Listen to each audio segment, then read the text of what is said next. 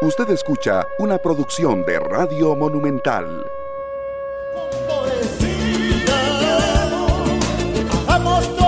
¿Qué tal? ¿Qué tal? Muy buenos días. Amigos y amigas, aquí, ok. ¿Qué tal? ¿Cómo están amigos y amigas? ¿Cómo amanecen? Esperamos que súper bien. Eh, tenemos noticias, varias noticias importantes de las últimas horas que vamos a compartir con ustedes en este programa. Inicialmente en ameliarueda.com se nos informa que el gobierno deroga alza salarial del sector público congelada en el 2020 y que sustentó aumento en la caja costarricense del Seguro Social. El decreto firmado por el mandatario y los jerarcas de Hacienda, Trabajo y Mideplan señala que en los casos que haya derechos adquiridos, el retroactivo se pagará en el 2024. Eh, los decretos suprimidos aplicaban a todo el sector público.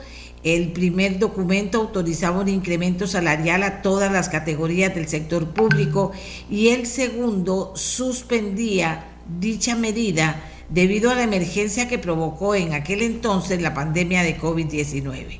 El primer decreto arriba mencionado en la nota que estamos leyendo fue el que sustentó el aumento salarial a más de 60 mil funcionarios aprobado por la Junta Directiva de la Caja Costarricense del Seguro Social el pasado 8 de septiembre. Dicho aumento se mantiene en suspenso, pues el 27 de septiembre la presidenta ejecutiva de la institución, Marta Esquivel, propuso posponerlo hasta que se cumpla con la regla fiscal.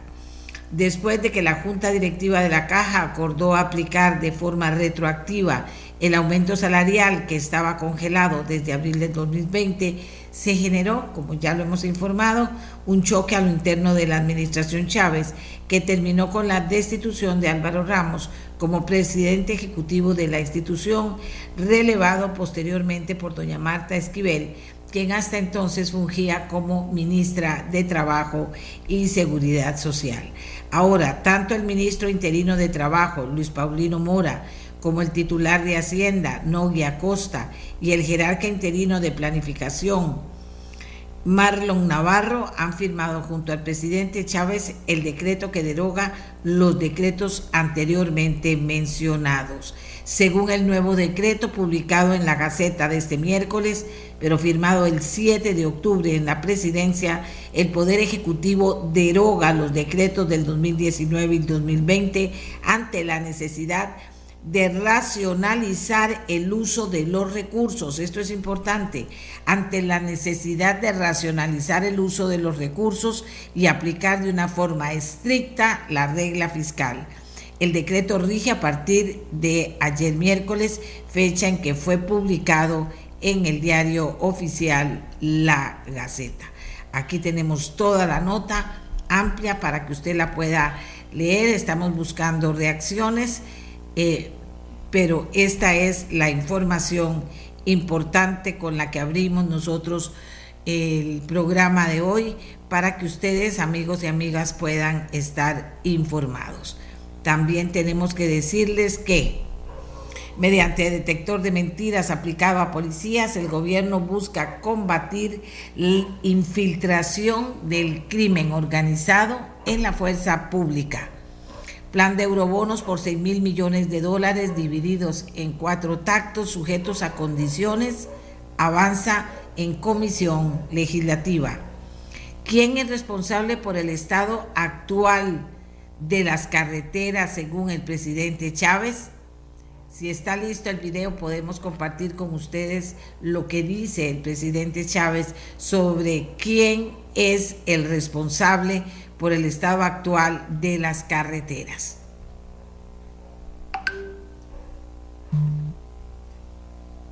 Si no, seguimos adelante. Cierre de rutas. Tres regiones presentan problemas en carretera según corte al 12 de octubre del 2022. Declaran emergencia nacional por afectaciones sufridas por lluvias. Adicionalmente, el presidente Rodrigo Chávez anunció otra declaratoria de peligro inminente por grave estado de infraestructura que pone en riesgo la vida de compatriotas. Y por considerar que pone límites a la libertad de prensa, el Consejo de Gobierno pidió a la Procuraduría promover una acción de inconstitucionalidad contra el artículo 7 de la ley de imprenta que castiga con penas de cárcel las calumnias e injurias en medios de comunicación. Enviar, estamos tratando de contactar alguna reacción sobre esta decisión del gobierno de la derogatoria que les mencionábamos entre tanto, decirles que evitar desarraigo cultural de niños pide movimiento de indígenas fuera de territorio. Nueva ley de contratación pública hará ajustes al CICOP a partir del primero de diciembre, dice el Ministerio de Hacienda, según información que suministramos a ustedes en el día de ayer aquí en el programa. Alquiler de 169 mil dólares para oficinas del Ministerio de Educación Pública en Torre Mercedes está bajo investigación de la Contraloría General de la República. Los dos contratos fueron firmados entre agosto y octubre del 2021. Santísimo Dios que uno no entiende. Hay cosas que mejor ni las comenta porque no las entiende. Aquí era dilapidar los millones dilapidar los millones. ¿Cómo un país va a poder caminar así? Aquí hay que ahorrar, hay que, hay que ser racionales con los gastos, hay que hacerlo, nos guste o no nos guste, y tenemos que pagar un precio después de que votamos la plata como se votó y nos comprometimos con tantas cosas como nos hemos comprometido, la verdad.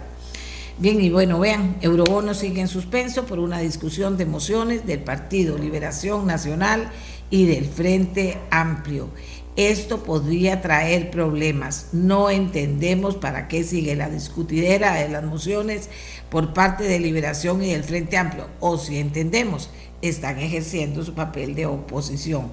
Pero Costa Rica necesita ahora, más que oposición, necesita...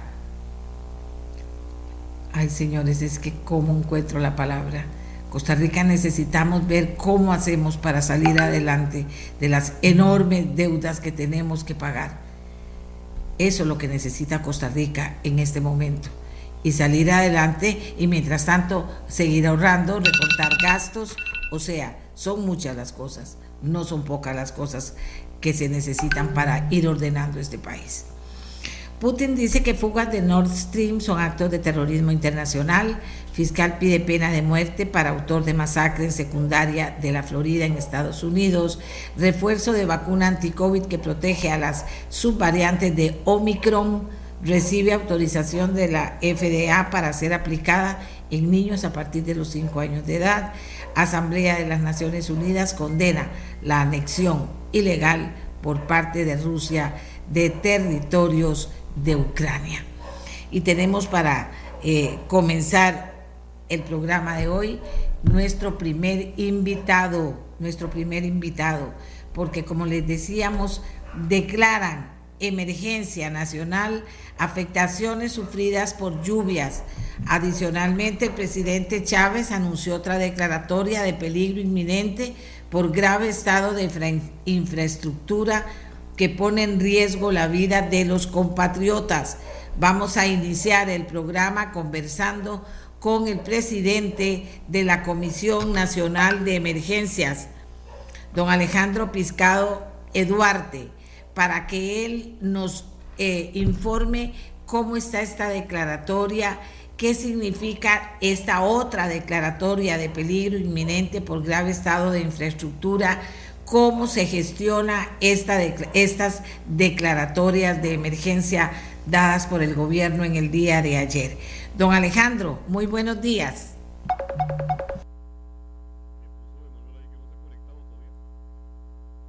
Está el señor esperando, vea eso que sonó, es el señor, está en la plataforma esperando.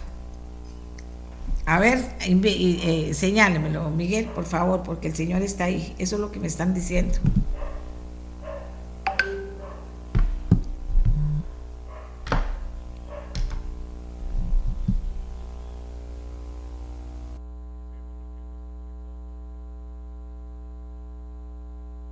Eh, bueno, entonces, eh, ¿quién miente?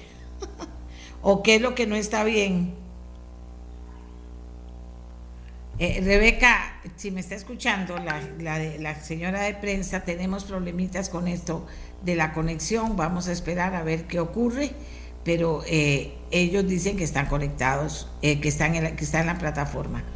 Ya venimos, ese es tema de Zoom. Antes de ir a una pausa, mientras esperamos la conexión, eh, señalarles los temas que vamos a tener en el programa. Vamos a conversar con don Alejandro sobre esta declaratoria de emergencia, que es una información importante para compartir con ustedes. Vamos a hablar sobre que por poner límites a la libertad de prensa, el Consejo de Gobierno pidió promover una acción constitucionalidad sobre penas de cárcel por calumnia o injuria en medios de comunicación. También que aprueban garantizar transparencia en votaciones del Poder Judicial y por supuesto durante el mes de octubre continuamos con la voz del adulto mayor. Así que vamos a hacer una pausa y ya regresamos con la Comisión Nacional de Emergencias.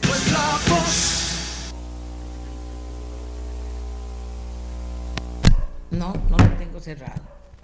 Señoras y señores, estamos listos para conversar. Me confirman si tenemos el audio en orden. Estamos listos para conversar con don Alejandro Picado, que es el presidente de la Comisión Nacional de Emergencias, para que él nos, eh, nos hable de cómo se gestionan estas declaratorias de emergencias que dio el Consejo de Gobierno ayer al país en relación a las fuertes lluvias. Don Alejandro, muy buenos días, tiene la palabra. Buenos días, doña Amelia, ¿me escucha bien usted?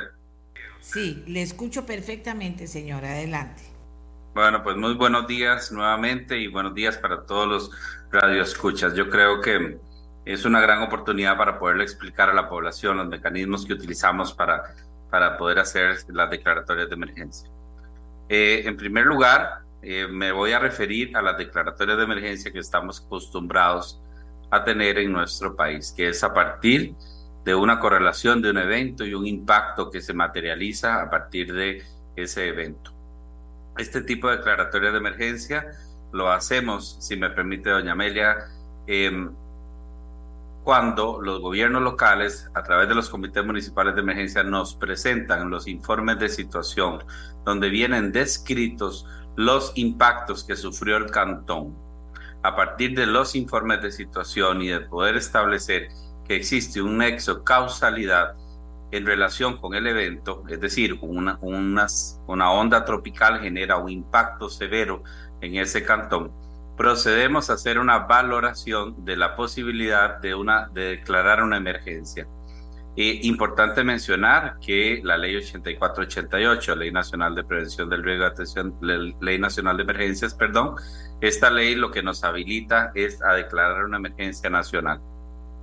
Eh, Así que a partir de las lluvias que se generaron y que afectaron el cantón de Acerrí, desamparados y a la Juelita, pues estamos haciendo el análisis y esperamos, ya tenemos un borrador para proponer la declaratoria de emergencia para estos tres cantones. El huracán Julia, el fin de semana eh, pasado, generó daños importantes también en los cantones del Pacífico Sur Así que eh, también se está haciendo la valoración para la declaratoria de emergencia nacional por la afectación del huracán Julia. No sé si sobre este eh, particular de las emergencias, eh, de la declaratoria de emergencia, ¿hay alguna pregunta, doña Amelia? O, sigo con la declaratoria de riesgo inminente. Usted me, me, indica. Declaratoria de, de peligro inminente por grave estado de infraestructura, porque me parece que eso es nuevo, no lo habíamos tenido presente y me parece que es muy importante. Adelante. Muchas gracias, doña Amelia. Bueno, entonces dejando claro este tipo de declaratorias, que es a las que estamos acostumbrados, vamos con el otro tipo. La Junta Directiva de la Comisión Nacional de Emergencias tiene la posibilidad de declarar, eh, de hacer una declaratoria de riesgo inminente. Es decir, inminente significa que estamos eh, tenemos una certeza de que va a suceder. Si yo tengo, por ejemplo, un edificio que está dañado a nivel de infraestructura em, y existe un informe que así lo dicta, o un puente y existe un informe que así lo dicta, tengo certeza de que eso, de que ese, de que esa infraestructura puede colapsar. entonces la junta directiva, a partir de una serie de elementos, toma la decisión de hacer una declaratoria de riesgo inminente. ¿Cómo lo vamos a hacer en este particular? Las instituciones que se mencionaron ayer, por ejemplo, el INCOFER, eh, especialmente en los puentes por donde está pasando el tren con carga de pasajeros, eh, tiene una lista de infraestructura de puentes que podrían o están en, riesgo inminente, por ejemplo, eh, y que ponen en riesgo la vida de las personas. El MEP, por ejemplo, tiene la lista de las escuelas que no tienen las condiciones estructurales o que tienen órdenes sanitarias también eh, y que ponen en riesgo la vida de los niños. Por otra parte, tenemos la infraestructura vial, como los puentes y carreteras también, y eh, tenemos el MIVA, tenemos asentamientos que están en zonas de riesgo y esto se hace mediante una valoración o un cruce de información entre los mapas, por ejemplo, de riesgo y la información que tiene el MIVA. Eh, y, por supuesto, la información que tiene la Comisión Nacional de Emergencias. ¿Qué significa entonces? Que estas instituciones van a cargar a través de un sistema que se está desarrollando, una página, eh, que sistematizará toda la información de esta infraestructura que está en riesgo inminente. Esta infraestructura, la lista de esta infraestructura, eh, vamos a ver, conlleva elementos importantes como por ejemplo el adjunto o el anexo de lo que del informe que dice que está en riesgo inminente. Ahora bien, cuando ya tenemos todo eso, la unidad de investigación y análisis de la Comisión Nacional de Emergencias se sienta a ver toda la lista, todo el componente de la lista y elabora un informe. Ese informe le será trasladado a la junta directiva para que la junta directiva tenga el respaldo técnico para la declaratoria de riesgo inminente. A partir de la declaratoria de riesgo inminente es cuando el Ejecutivo hará la solicitud del crédito público para poder financiar los conceptos de riesgo inminente.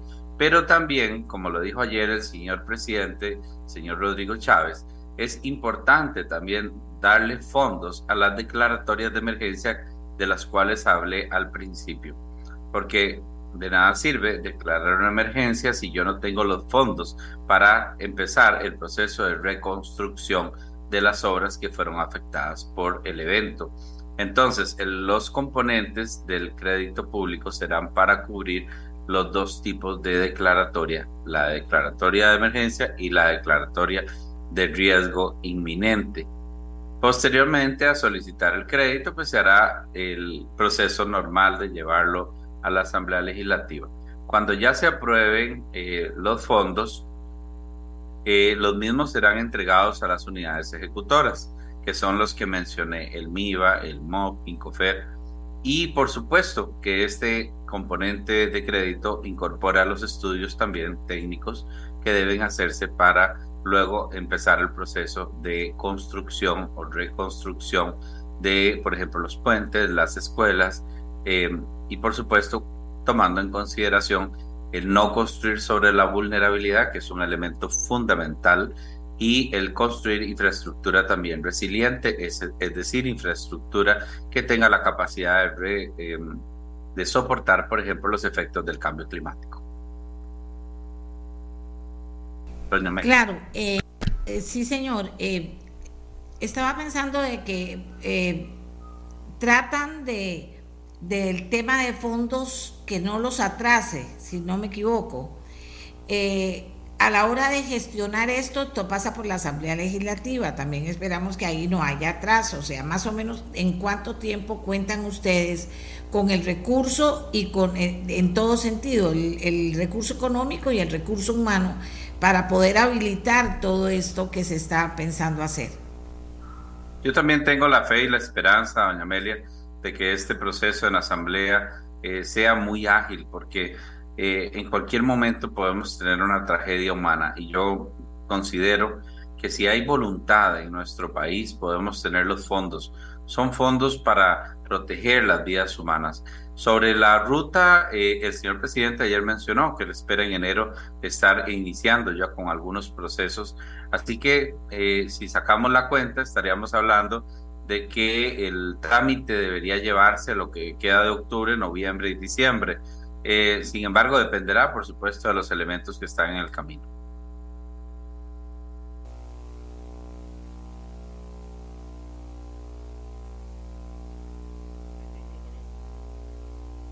Eh, don Alejandro, hay una lista de prioridades en cuanto a dónde se va a empezar. Bueno, cuando ya esté la lista de la infraestructura, por ejemplo, para el plan, eh, para la declaratoria de emergencia de riesgo inminente, vendrá un proceso, como le dije, a partir del informe de la Unidad de Investigación y Análisis del Riesgo, en el que se van a determinar esas prioridades, doña Amelia. Eh, por ejemplo, cuáles son los puentes más eh, importantes, cuáles son aquellos vitales, el volumen de tránsito que atraviesa estos puentes. Em, creo que todo esto va a ser un proceso muy dinámico, ¿verdad? En el que con muchísimo gusto les podemos mantener al tanto. Pero en este momento el proceso en el que estamos es en el de identificación y en el inventario de la infraestructura que está en riesgo y posteriormente vendrá ese proceso no es lo mismo un puente cantonal que un puente, por ejemplo, eh, en una ruta nacional. Eh, no es lo mismo, eh, me parece a mí, una... De hecho, hay escuelas que tienen sus diferentes mecanismos para no usar las aulas que están, por ejemplo, con desalojo. Entonces, pero en realidad los niños merecen infraestructura de calidad, infraestructura que no sea, que como le dije, que sea resiliente. Y eso es un poco el sentido que queremos con este Em, con este mecanismo que estamos aplicando, es darle a la gente seguridad, es proteger a las personas. Sí, eso, eso fue importante eh, como resultado de, la comunicación que hicieron, don Alejandro. O sea, que, que lo que se pretende es no hacer más remiendos, sino ir incidiendo realmente en la obra para que quede permanentemente, pues en la medida de lo posible, en un país como el nuestro, pero que tenga la calidad necesaria para garantizar eh, la vida de las personas. Y eso se lograría con qué mecanismo, además de todo esto que usted me cuenta, quién ejercería, ejercería el control de la calidad en este sentido. Bueno, esa pregunta es muy importante. Creo que tenemos en todas las unidades ejecutoras que tener, eh, yo creo que hay una, en esto hay mucho profesionalismo, nos estamos tomando muy en serio esto. Eh, los mecanismos ya existen, la administración pública exige precisamente que hayan procesos de fiscalización para que las obras sean las correctas, los diseños sean los correctos. Creo que a nivel del Ejecutivo, los jerarcas que estamos asumiendo esto, nos encargaremos de que esa fiscalización se haga adecuadamente, que los diseños cumplan con los criterios, como le dije, no construir sobre la vulnerabilidad. Nada hacemos construyendo si estamos moviendo un asentamiento humano a un lugar que, por ejemplo, tiene riesgo de deslizamiento. O reconstruirlo ahí mismo donde se inundaba.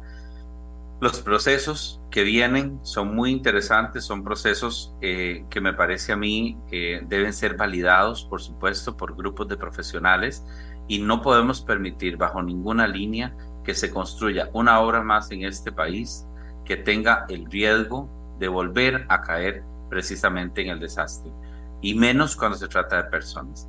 Así que los procesos de fiscalización son fundamentales, doña Meli, y la Administración Pública ya los ha determinado.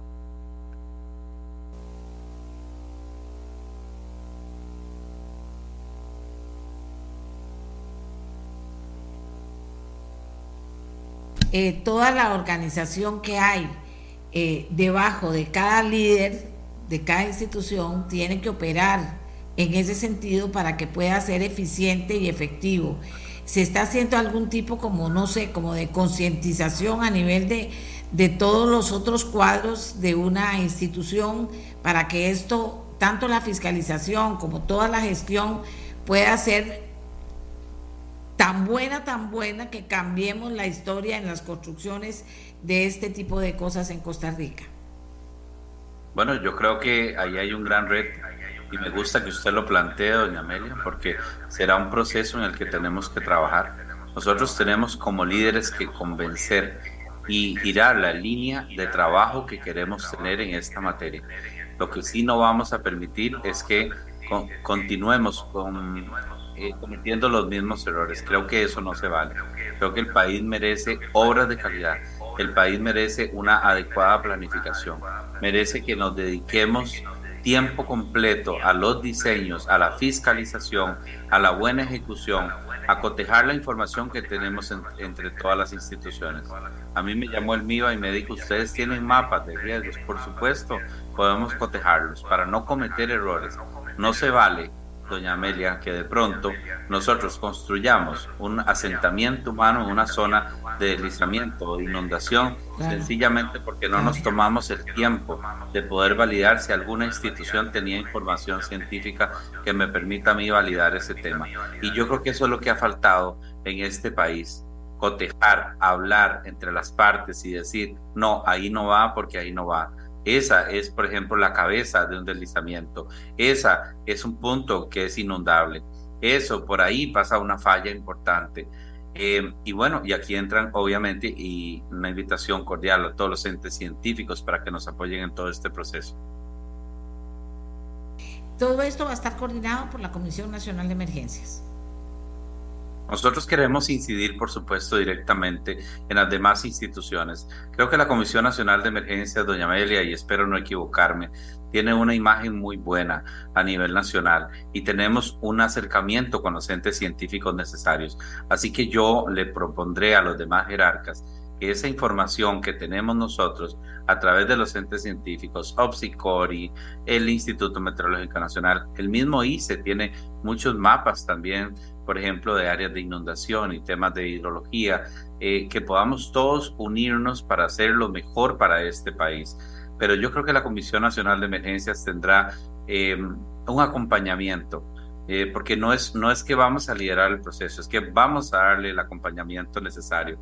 Nosotros somos expertos en riesgo, nosotros somos también expertos en el manejo de situaciones de emergencia y créame que estamos cansados también de estar incidiendo solamente en primeros impactos todos los años en los mismos lugares que se inundan.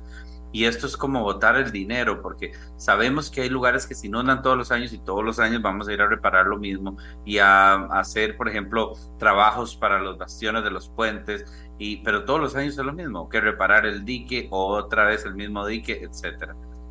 Eh, entonces yo creo que es importante esa, esa unión entre todos los colegas que estamos involucrados en esta materia y que de manera, eh, por supuesto que si ellos lo aceptan, el asesoramiento, pues nosotros se los vamos a dar, pero que de manera conjunta e integrada podamos generar una ruta de trabajo eh, para que sea exitoso este proceso. Creo que dos cabezas piensan más que una, dice la frase. Bueno, pero en este caso somos cuatro o cinco cabezas que podemos sentarnos en este proceso tan importante para nuestro país. Muchas gracias. Mire, eso es el mínimo sentido común, que, que, es el menos común de los sentidos, pero qué dicha poder escuchar a un líder después de muchos años plantear las cosas tal cual usted las está planteando. Y ojalá que así sea porque este pobre país sí ocupa que la gente, en vez de estar diciendo no me gusta, no quiero, no lo hago, muy duro, lo que sea, diga cómo ayudo a este país a salir adelante, ya sea empleado público, empleado, privado, al que le toque comunidad, municipalidad, porque cómo hace este país para salir adelante, Están, está herido, vean cómo están las carreteras. Y si hay una, un, un proyecto, una gestión, una visión, para cambiar las cosas, don Alejandro, pues se espera que este país se una para poder lograr el cambio que necesitamos para no seguir repitiendo la misma historia de tristeza cada vez que llueve muy fuerte con el anuncio de que esto de lluvias muy fuertes no se va a terminar. Así es, doña Amelia, y quiero aprovechar para unirme al llamado del señor presidente, el señor Rodrigo Chávez, para que los señores diputados también nos apoyen con esto. Yo creo que el país lo merece. Costa Rica es un país maravilloso, en donde la gente también ha creado una resiliencia importante. Pero, doña Amelia, yo me pregunto, ¿están cansadas estas personas de que todos los años perderlo todo, se les inundan las casas, tienen que estar en ese va y ven de un albergue a su casa, el temor en la noche de que se crezca un río y se le meta el agua a la casa y pueda perder la vida algún niño, algún adulto mayor. Este país merece de verdad y todos en general merecemos tener una infraestructura de calidad y una infraestructura resiliente. Así que ojalá que encontremos el camino el camino llano para poder desarrollar este proyecto tan importante. Muchas gracias, doña Amelia, por el espacio. Haber atendido nuestra invitación. Amigos y amigas quedan enterados. No es poquita cosa lo que nos acaban de contar.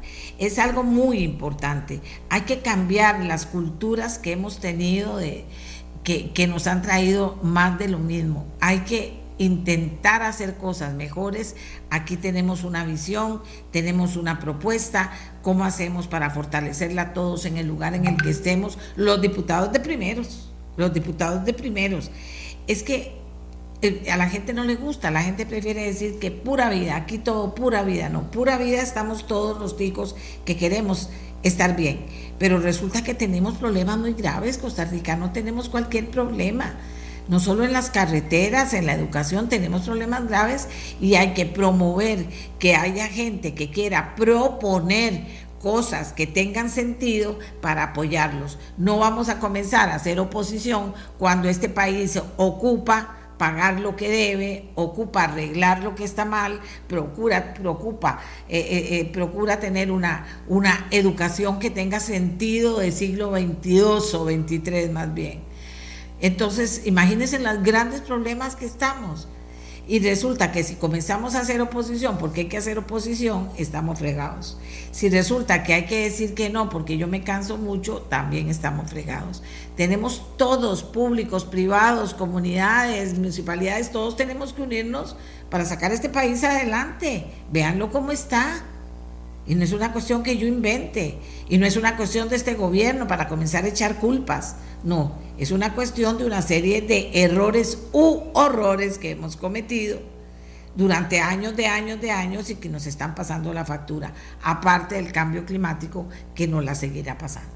Bueno, ahora me voy con nuestro siguiente tema.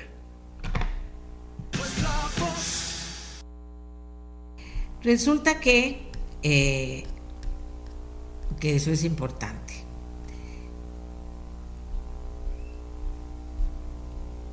que por poner límites a la libertad de prensa, el Consejo de Gobierno pide promover una acción de inconstitucionalidad sobre penas de cárcel por calumnia o injuria en medios de comunicación. Esto se dio a conocer en el día de ayer y hoy le pedí al presidente del Colegio de Periodistas, licenciado Belisario Solano, que nos ayudara con interpretar la importancia que tiene esta petición que hace el Consejo de Gobierno. Don Belisario, gracias por estar con nosotros. Eh, listo.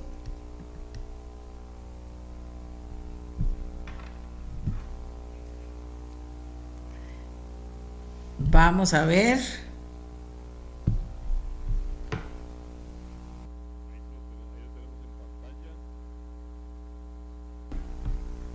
Belisario, ¿me escucha? A ver. Este Zoom es el que nos está fregando a nosotros. Don Belisario, ¿estamos listos?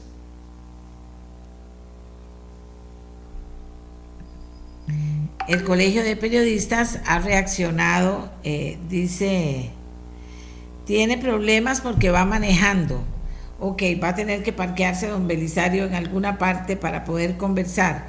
Eh, ¿Qué hago, Emanuel? ¿Le damos chance? Que yo dependo de Emanuel y de Miguel. Ellos son los que tienen ahí, uno el tema del audio y el otro el tema del, del Zoom. Ok, muy bien. Vamos a hacer esto. que él no nos oye. Entonces lo vamos a intentar por teléfono, ok, lo vamos a intentar por teléfono.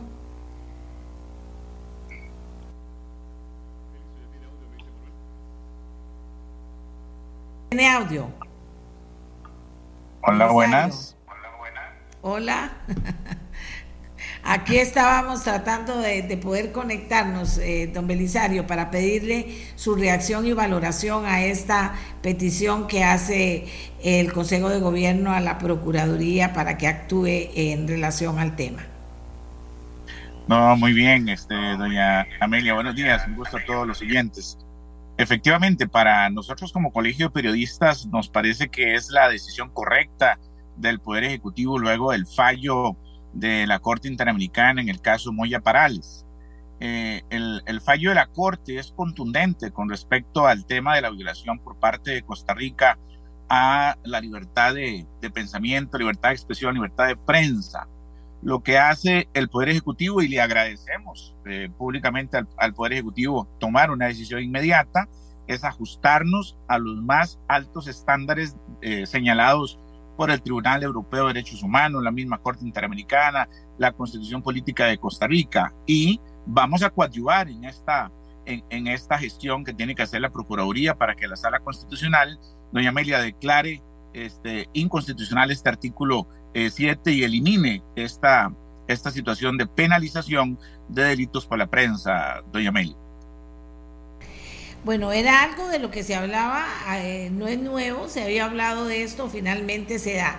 ¿Cuál es el cambio? ¿En qué cambian las cosas para la libertad de prensa y la libertad de expresión? Bueno, es que el artículo 7 en la actualidad, tal y como está contemplado, lo que dice es que son responsables de los delitos de calumnia e injurias cometidos por la prensa, no solamente el periodista en que eventualmente puede incurrir, sino que también los editores responsables del periódico, folleto, libro en el que hubieran aparecido. Entonces hay una doble responsabilidad, además de que por ser esta ley de imprenta de vieja data, eh, prácticamente duplica las sanciones penales, las sanciones al tipo penal en relación a lo que está contemplado en el código, en el código penal eh, vigente. Entonces, lo importante es que se elimina la aplicación del artículo 7 o se eliminaría la aplicación del artículo 7, nos iríamos básicamente a la legislación ordinaria penal o bien a la legislación civil. No es tampoco que quedan sin sanción los exabruptos que eventualmente se pudieran cometer o las ofensas que eventualmente se pudieran dar. Eh, lo que pasa es que la penalización es totalmente distinta, la forma de sancionar es totalmente distinta y aquí en alguna medida se estaría eliminando un aspecto que es esencial en, derecho penal, que es la responsabilidad objetiva, que es la que le recaía en este caso a los editores de los medios de comunicación, doña María.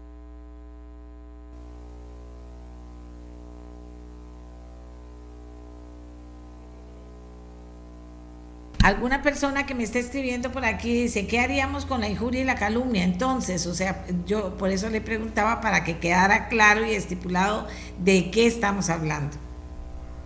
Sí, doña Amelia, la injuria, calumnia difamación, de acuerdo a los tipos ordinarios del Código Penal, eso se va a mantener, ahí no hay ningún, ningún inconveniente, solamente que ahora los, este, los casos serían a ventilar por, eh, por la querella en, en acción en acción privada y ahí usted va a poder encontrar ese resarcimiento. El 1045 del CC, del Código Civil, todavía se mantiene vigente, no hay ningún problema, y es el que dice que todo aquel que por dolo, culpa, negligencia, imprudencia, comete, eh, eh, causar a alguien un daño, está obligado a resarcirlo junto con los perjuicios. Y por lo tanto, si hay una persona que eventualmente se pueda sentir agraviada, ofendida, lesionada, que se le haya causado algún daño civil o moral, pues perfectamente podría acudir a las vías ordinarias que el sistema como tal tiene, ya sea la vía civil, ya sea la vía de jurisdicción eh, constitucional, cuando se trate de algún derecho de respuesta que no se haya dado, algún derecho de rectificación que no se hubiera dado, o bien a la vía eh, ordinaria de los artículos que contempla el Código Penal en cuanto a la injuria, calumnia y difamación, doña Amelia. Aquí me dice un abogado que eso ya está tácitamente derogado. Podríamos decir que sí, en el tanto y cuanto la eh, resolución de la Corte Interamericana es de acatamiento obligatorio por parte del Estado costarricense. Pero hasta que la Sala Constitucional no declare la inconstitucionalidad como tal, no va a desaparecer del sistema.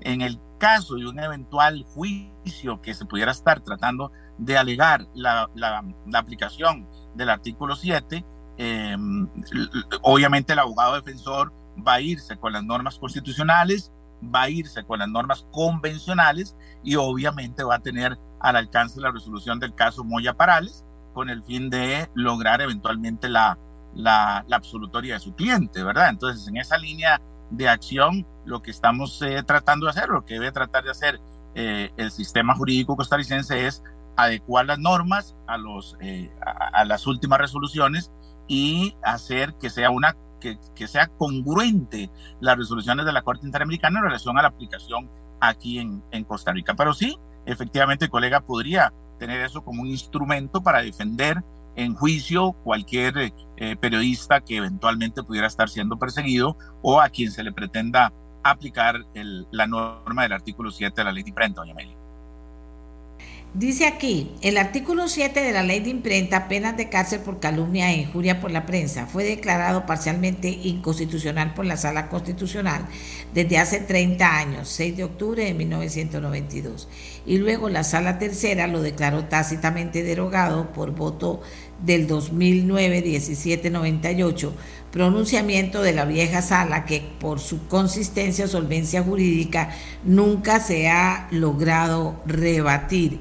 Y dice aquí otra persona, buenos días, sería irse por la vía civil no penal, es de cuidado, porque podrían imponer penas económicas que serían gravosas para los medios, incluso provocarles el cierre, dice otra persona que nos escribe.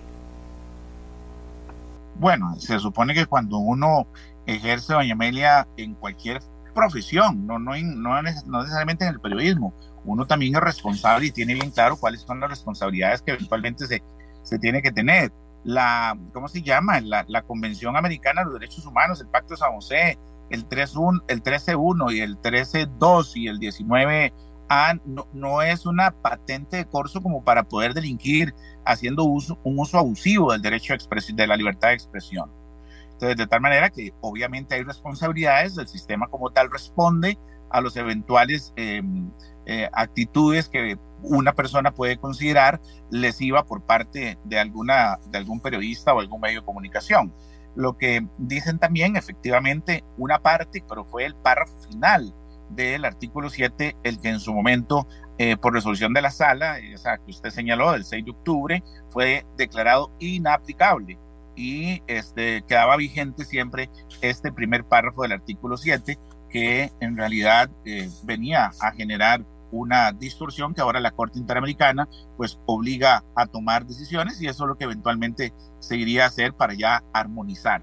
Yo creo que ya de la ley de imprenta no nos queda prácticamente nada, creo que solo el título, porque se ha ido derogando una serie de cosas y, este, y habría más bien que pensar en la Asamblea Legislativa con un poquito de, de trabajo a ver qué es lo que queda. Tal vez en la ley de acceso a la información pública podríamos eventualmente trabajar lo poquito que eventualmente pueda quedar de ley de imprenta, derogarla y acabar de una vez con, con, esa, con esa ley histórica, doña Meli. Sí, eso parece que también es lo que diría el sentido común, don, Belisario. Eso también parece que sería lo que diría el, sentido común. Pero en fin, eh, el Colegio de Periodistas lo recibe con beneplácito, para decirlo de alguna manera, pero esto todavía lleva un trámite. ¿Grande, largo o corto? Bueno, yo esperaría, doña Amelia, que sí, vamos a, tratar de, contactar con, con la Procuraduría para, para coadyuvar y presentar que se presente la acción lo antes posible. La carga de trabajo de los señores magistrados de la sala es impresionante. Yo entiendo eh, las acciones de inconstitucionalidad que no tengan un grado de urgencia, pues van teniendo su curso normal, pero esperaríamos que, que la dinámica en la, en la sala constitucional sea lo, lo más ágil posible, de tal manera que, como dicen eh, algunos de, de, los oyentes, ya este es un tema en el que no debería haber marcha atrás y por lo tanto hay un consenso generalizado, hay una orden propia de la Corte Interamericana y deberíamos de buscar una vía expedita, pero obviamente uno respeta la dinámica de la sala constitucional que es de, de, una, de una agenda muy, muy vasta, hay temas difíciles que tienen ellos en agenda y que van a ir priorizando, pero lo importante es que ya vamos caminando, también queda la vía en la Asamblea Legislativa, eventualmente como para pensar en esta derogatoria y acabar el problema desde la misma Asamblea Legislativa, doña Amelia. Aquí lo que siempre nos preocupa no solo es la gran mora judicial, sino también el tema este de la sala cuarta. El tema, ya ahora sí le pregunto a usted como juez y parte, eh, don Belisario, eh, no podemos, nunca podemos llegar a pensar que habrá alguien visionario que pueda plantear alguna forma de hacer las cosas que mueva esto para que no sea así. Sí, así es, doña María. Yo creo que vamos a, abrir un debate, o ya se está abriendo un debate en la Asamblea Legislativa con motivo de la ley del acceso a información pública. Me parece que es una buena ventana como para poder visualizar los próximos 50 años del sistema jurídico en materia de libertad de expresión y libertad de prensa. Creo que hay muchos esfuerzos en esa línea. Eh, nosotros desde el Colegio de Periodistas estamos impulsando toda esta iniciativa, inclusive estamos eh, teniendo ya un consultorio jurídico para libertad de expresión, eh, lo cual nos va a permitir hacer un acopio de toda la legislación nacional e internacional y tratar de sugerir a las y los señores diputados normativas que sean, que sean claras y con una visión de futuro. Ese es el trabajo que nos espera al frente del, del colegio en los próximos dos años y tenemos la venia de los agremiados para, para poder continuar ahora el 3 de noviembre, doña María. Ah, sí, que estamos de elecciones en el Colegio de Periodistas, don Belisario, se está proponiendo para la reelección. Estamos eh, pidiéndole a los agremiados y agremiadas el espacio para continuar dos años y darle continuidad al plan de trabajo que tenemos. Y en este tema de libertad de prensa y todo el tema jurídico, para nosotros es muy importante porque si es necesario para ambas partes tener claro, tanto para la ciudadanía como para los periodistas, tener la certeza jurídica de cuáles son las reglas del juego en la que usted está haciendo su actividad diaria. Y el, el ese saber a qué atenerse es muy importante para los medios de comunicación, y para los periodistas que ejercen responsablemente eh, esta actividad tan noble como es el, periodismo, doña Mary. Bueno, le agradecemos mucho don Belisario que va para un juicio. Espero no haberlo atrasado. Eh, le agradecemos mucho que nos haya respondido, pues para claridad de las personas que ve que están todavía están generando preguntas, casi todas relacionadas con lo que ya usted nos respondió. Así que muchísimas gracias por eh, haber estado con nosotros. A la orden, buenos días y bendiciones. Bueno, este era otro de los temas que tenemos para ustedes. Tenemos un tercer tema que tiene que ver con el voto público. Eso es algo que está ahí, que ya hay una parte del voto público que ya es una realidad, ya se votó en segundo debate.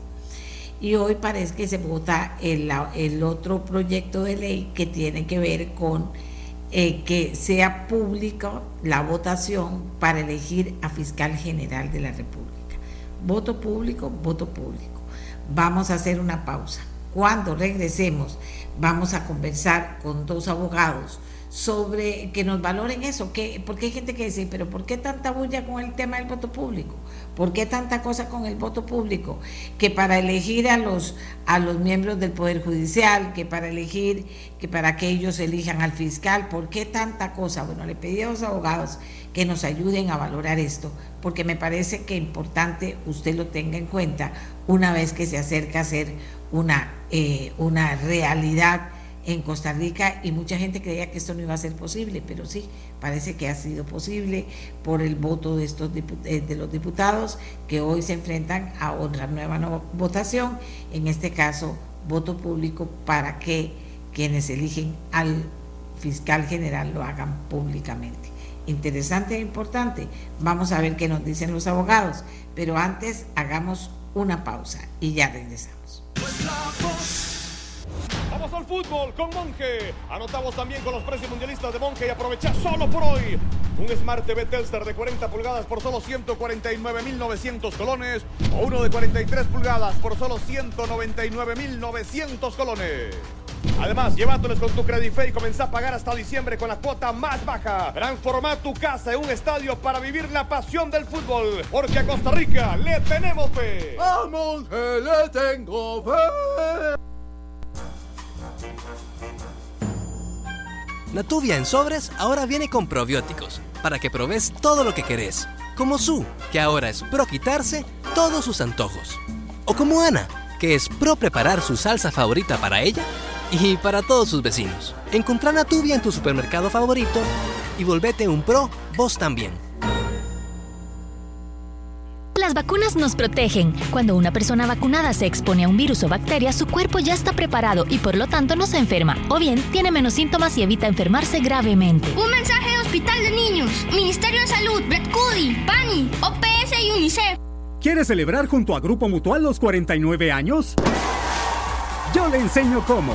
Gánese una de las 49 cuentas de ahorro de 100 mil colones. Es más fácil de lo que piensa. Acérquese a nuestros centros de negocio o ingrese a nuestro sitio web y adquiera los siguientes productos con tasas y condiciones especiales. Crédito de vivienda, plan respiro, crédito personal y empresarial, ahorro e inversión o crédito mutual amiga. Celebrando 49 años de solidez y confianza. Les deseamos al inicio del programa que compartíamos una información que dio a conocer anoche a meliarueda.com. El gobierno deroga alza salarial del sector público congelada en el 2020 y que sustentó aumento en la Caja Costarricense del Seguro Social. El decreto firmado por el presidente de la República y los jerarcas de Hacienda, de Trabajo y de Mideplan señala que en los casos que haya derechos adquiridos, el retroactivo se pagará en el 2024. Así están las cosas con este tema. El gobierno de Rodrigo Chávez derogó el decreto de diciembre del 2019 que autorizó un aumento salarial en el sector público y otro de abril del 2020 que suspendió dicho ajuste en plena pandemia del COVID. La derogatoria se publicó en un alcance de la Gaceta ayer miércoles y fue firmada por el mandatario y tres de sus ministros. Los decretos suprimidos, los decretos suprimidos aplicaban a todo el sector público. Se trata de dos documentos, uno del 2019 y otro del 2020. El primero autorizaba un incremento salarial a todas las categorías del sector público y el segundo suspendía dicha medida debido a la emergencia que provocó en aquel entonces la pandemia de COVID-19. El primer decreto mencionado fue el que sustentó el aumento salarial a más de 60 mil funcionarios aprobado por la Junta Directiva de la Caja el pasado 8 de septiembre. Dicho aumento se mantiene en suspenso, pues el 27 de septiembre la presidenta ejecutiva de la institución, Marta Esquivel, propuso posponerlo hasta que se cumpla con la regla fiscal. Después de que la Junta de la Caja del Seguro Social acordó aplicar de forma retroactiva el aumento salarial que estaba congelado desde abril del 2020, se generó un choque a lo interno de la Caja Costarricense del Seguro Social y de la Administración Chávez, que terminó con la destitución de Álvaro Ramos como presidente ejecutivo de la institución, como recordaremos. Él fue relevado posteriormente por Marta Esquivel, quien hasta entonces era la ministra de Trabajo y Seguridad Social. Ahora, tanto el ministro interino de Trabajo, Luis Paulino Mora, como el titular de Hacienda, Novia Costa, y el jerarca interino de Planificación Nacional, Marlon Navarro, han firmado junto al presidente Chávez el decreto que deroga los decretos anteriormente mencionados. Según el nuevo decreto que se publicó en la Gaceta ayer, pero que fue firmado el 7 de octubre en presidencia, el Poder Ejecutivo deroga los decretos del 2019 y 2020 ante la necesidad, y vuelvo a decir, esto es importante, de racionalizar el uso de los recursos y aplicar de una forma estricta la regla fiscal. El decreto rige a partir de ayer, fecha en que fue publicado en el diario oficial La Gaceta. La decisión adoptada por el mandatario Chávez implica que se deroguen ambos decretos sin perjuicios de los derechos adquiridos y situaciones jurídicas que se hayan consolidado durante la vigencia de las posiciones derogadas. También se instruye a las instituciones a establecer controles internos para evitar el pago de sumas de más. Qué bueno esto. También se instruye a las instituciones a establecer controles internos para evitar el pago de sumas de más. Yo no sé si ya alguien hizo el ejercicio, pero aquí muchas veces se hace, ah, no, mira, ya se pagó a tal, ya estaba muerto y se siguió pagando a tal. Es que no sabíamos, no, no tenía que pagársele, pero se le pagó. No, eso está muy bueno, para evitar el pago de sumas de más.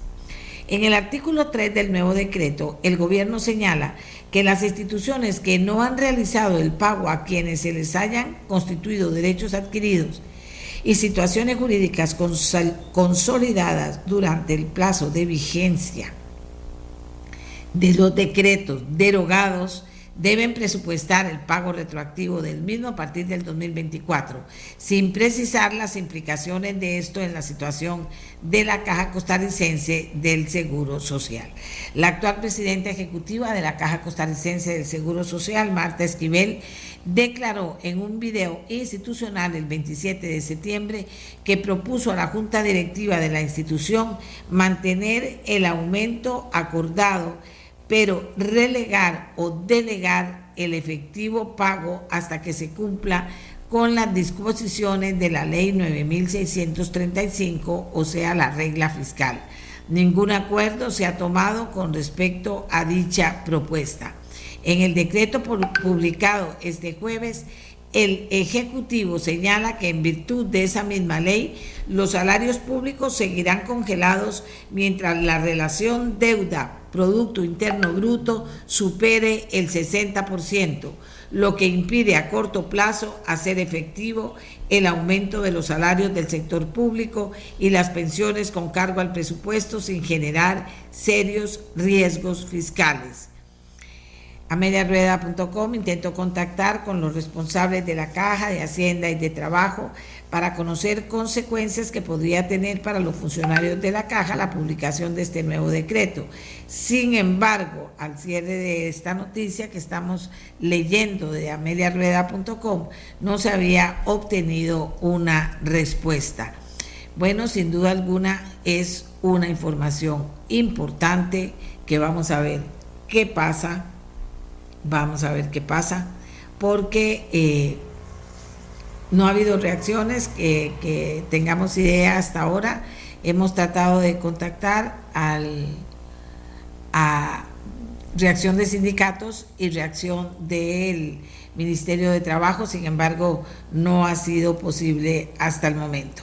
Pero ya casi tenemos a nuestros invitados de hoy, nada más me confirman si ya están ingresando tanto don Rubén Hernández eh, como don Fabián Bolio. Aquí me dice don Fabián Bolio que ya está conectado. Esperamos que se conecte don Fabián, eh, don Rubén Hernández, para que cuando me digan aquí que estamos listos podamos eh, comenzar con ellos a hablar del tema del voto público y la importancia que este tema tiene. Así que estamos listos para comenzar con el tema. Porque los diputados, como ustedes saben, esta semana aprobaron ya la reforma al reglamento legislativo que implica hacer públicas todas las votaciones realizadas en el Congreso. Hoy podrían, eh, aprobándolas, hacer eh, públicas también las elecciones para elegir fiscal general de la República por parte del Poder Judicial. Hay un proyecto de ley que se vota en el día, en el día de hoy eh, según nos han informado. Vamos a ver.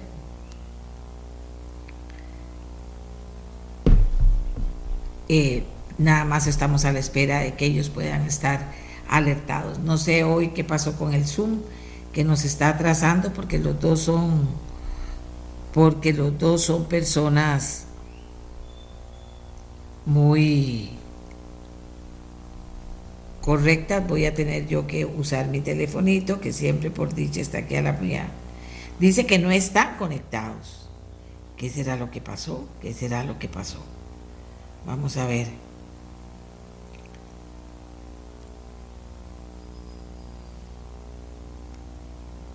A ver, aquí con ustedes, de por sí somos compañeros de trabajo. Ustedes me esperan un momentito, aquí dice que no está conectado voy a volver a, vamos a ver, Belisario. Yo sí los veo, dice don Fabián, yo sí los veo. Eh, vamos a ver qué nos dice Emanuel. Emanuel, ¿qué puede estar pasando? Cuénteme. Vuelvo a enviarles el, el link. No sé si será que puede estar pasando algo con el link. Vuelvo a enviarles el link. Usted me, Me dice que Fabián me está escuchando bien, que no hay ningún problema. Eh, vamos a ver. Ya están los dos. Ok, ya están los dos. Comenzamos con don Rubén Hernández y con don Fabián Bollo, ambos abogados que nos van a valorar el tema de este voto público. Ya hoy, esta semana hubo noticia por una parte y que hoy podrá terminar de, haber noticia cuando se tome una decisión en relación a que la elección de fiscal sea también por voto público. ¿Qué eh, reflexión, qué valoración hacen nuestros invitados? Bueno, vamos a comenzar con don Rubén Hernández. Don Rubén, ¿qué valoración hace usted? Porque hay gente que dice, pero ¿por qué tanta bulla con eso? ¿Qué valoración podemos hacer para que la gente tenga elementos de juicio y pueda opinar con propiedad sobre la importancia que tienen estas, estas decisiones? Adelante, saludo a los dos, le doy la palabra a don Rubén. Buenos días, muchas gracias, saludos a Fabián. Eh, bueno, en realidad lo que, lo que late detrás de todo este asunto es que el gran público considera que hay un secretismo al interno de la Corte Plena y que ese secretismo se puede prestar para eh, actuaciones indebidas, negociaciones indebidas e inclusive hasta corrupción.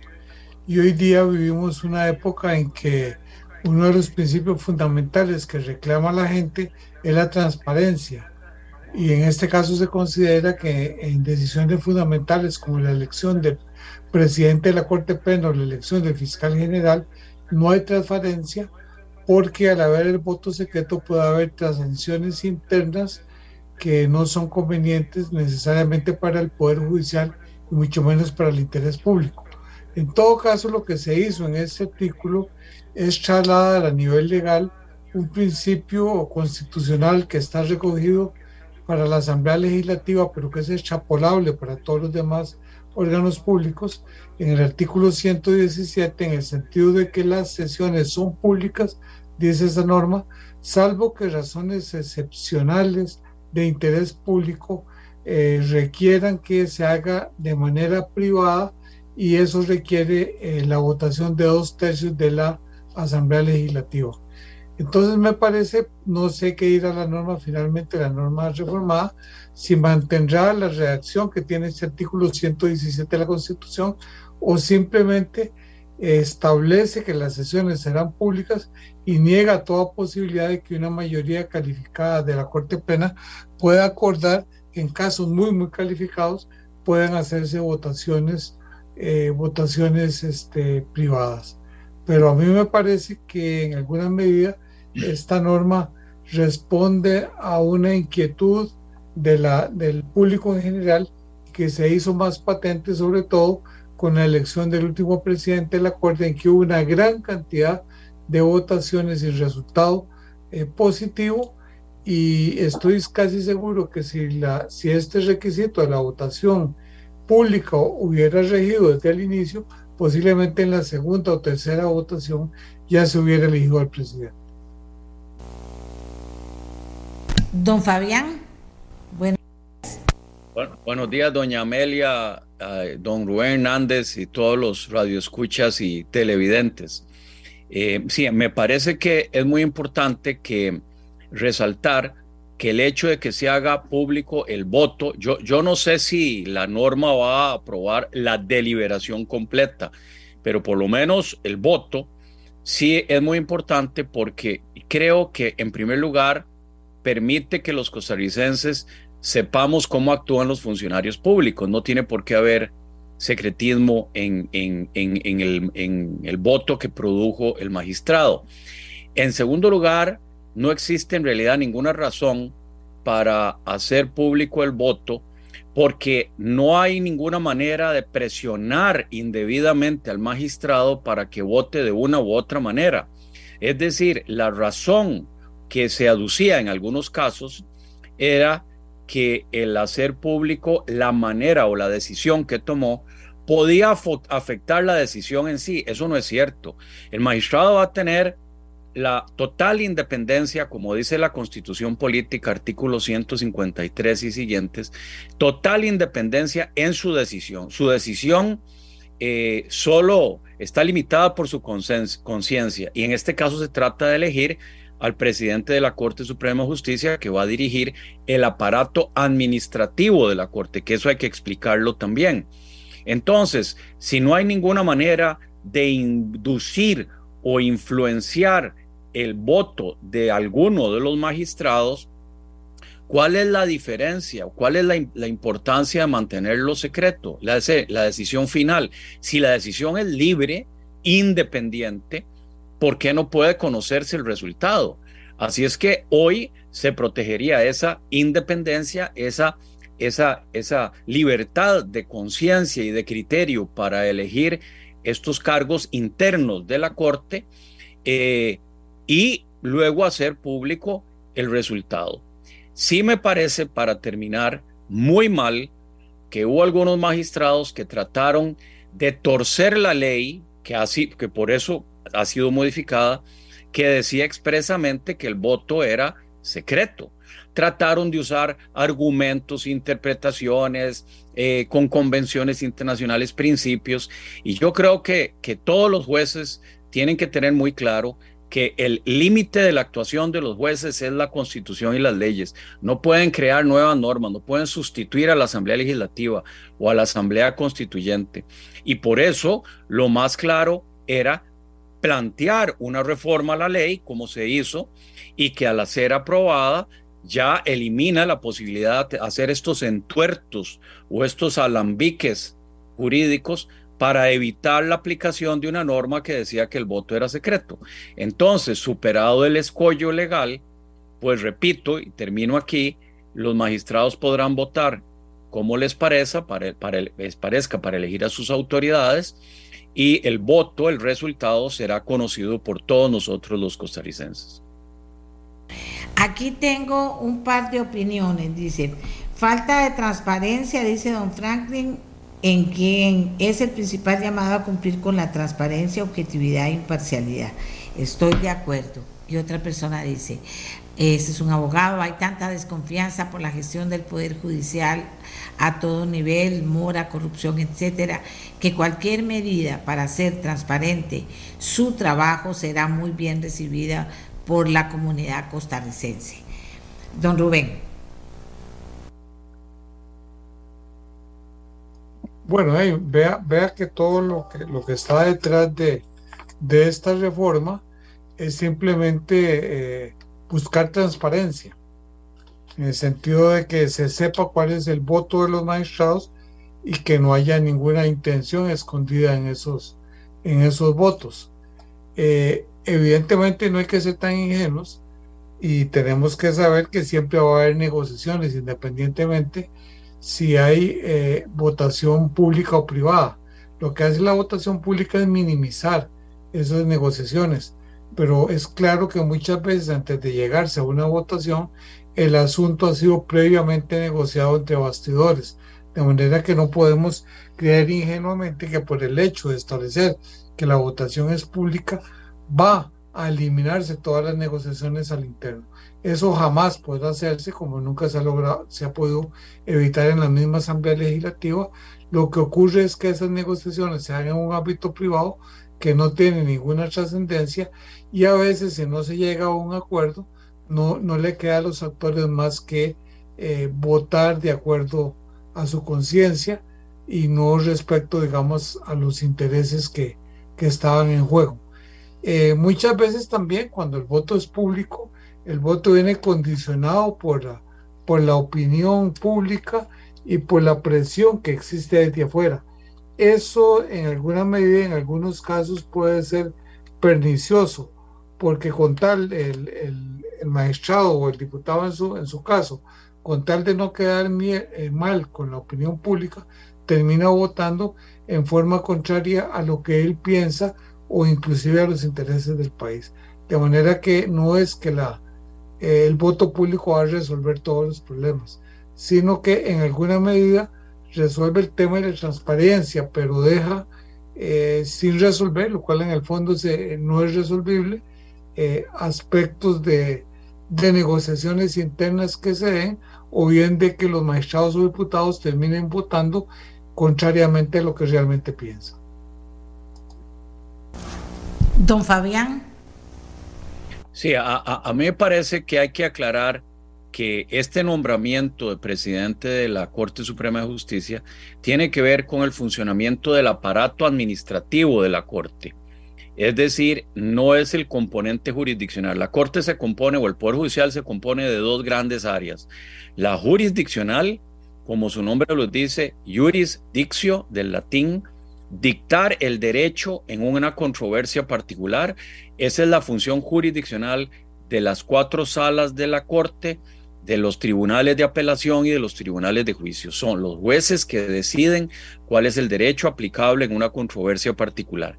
La segunda cara es el aparato administrativo de la Corte, que soporta y apoya la función jurisdiccional, el departamento de personal, el área de finanzas, eh, contrataciones públicas, todo el aparato administrativo que apoya la actividad jurisdiccional.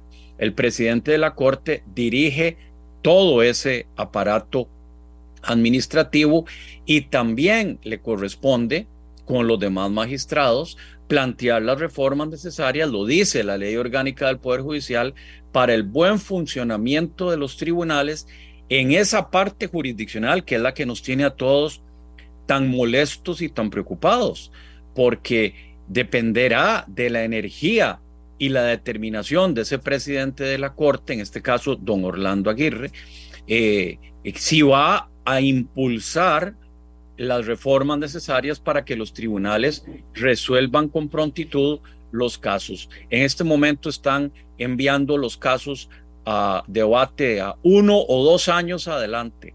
La propia sala primera demora tres años en conocer un recurso de casación. ¿Qué va a hacer entonces el presidente de la Corte y los demás magistrados, 21 magistrados más él, para solucionar este problema? Le está causando a los ciudadanos un problema terrible. En, primer lugar, por ejemplo, eh, los ciudadanos no pueden pelear contra el Estado y toda la burocracia porque los tribunales demoran cuatro o cinco años en resolverle un asunto y cuando ya no es ni justicia ni cumplida. Eh, repito, no es que se eligió a una persona para dictar sentencias, sino para dirigir el aparato administrativo del Poder Judicial y por eso es importante saber, bueno, cómo votó cada uno y cuál era el apoyo y cuál es el apoyo que tiene y también cuáles son esas reformas que van a producir para que nosotros los ciudadanos podamos eh, ver cumplido eh, los principios de justicia por una parte y cumplida por otra. Ojalá. Ojalá, pero, pero también es, eh, es interesante es interesante que se comprometan, ¿verdad? Porque ha habido votaciones en las que si se hubieran comprometido a votar hubiera quedado muy claro cómo estaban las cosas a nivel de los magistrados en temas muy serios. Bueno, digo yo. ¿Qué dice don Rubén continuando con la conversación? Bueno, como bien dice Fabián, en realidad la presidenta de la Corte, digamos, el jerarca administrativo del, Poder Judicial, no tiene injerencia sobre los asuntos propiamente jurisdiccionales. Lo que sí interesa es que en alguna medida la Corte es la que fija la política del Poder Judicial en materia del funcionamiento interno de la Corte y evidentemente un presidente fuerte con liderazgo puede eh, convencer a sus compañeros de plantear las reformas necesarias para lograr que eh, eh, se haga realidad ese principio constitucional de justicia pronta y cumplida. Ya todos sabemos que uno de los grandes problemas de la Corte es la mora judicial. Y la mora judicial es un problema muy complejo que requiere no solo de los aportes de la propia Corte Plena, sino también del Poder Ejecutivo y del Poder Legislativo. De manera que en este sentido tiene que haber un fuerte liderazgo al interno de la Corte para establecer una comisión conjunta con los otros poderes y buscar una solución eh, radical al tema de la, de la mora judicial. El problema de la mora judicial no se resuelve no solo con resoluciones internas de la Corte, porque requiere la creación de nuevos tribunales, de nuevas instancias, para ello requiere desde luego el aporte de la Asamblea Legislativa y del Poder Ejecutivo. En consecuencia, entonces, eh, lo que necesitamos es que el presidente de la Corte sea eh, una persona con liderazgo para lograr que el Poder eh, Judicial perdón, al interno se planteen o se elaboren las reformas que son necesarias para resolver los problemas que, que surgen o que existen al interno de la Corte. Hay un tema muy interesante que justamente por no haberlo eh, asumido la Corte desde hace muchos años, ya se le escapó de las manos y posiblemente va a haber una solución contraria a lo que ellos pensaban. Y es justamente eh, la elección de los magistrados y los plazos de nombramiento.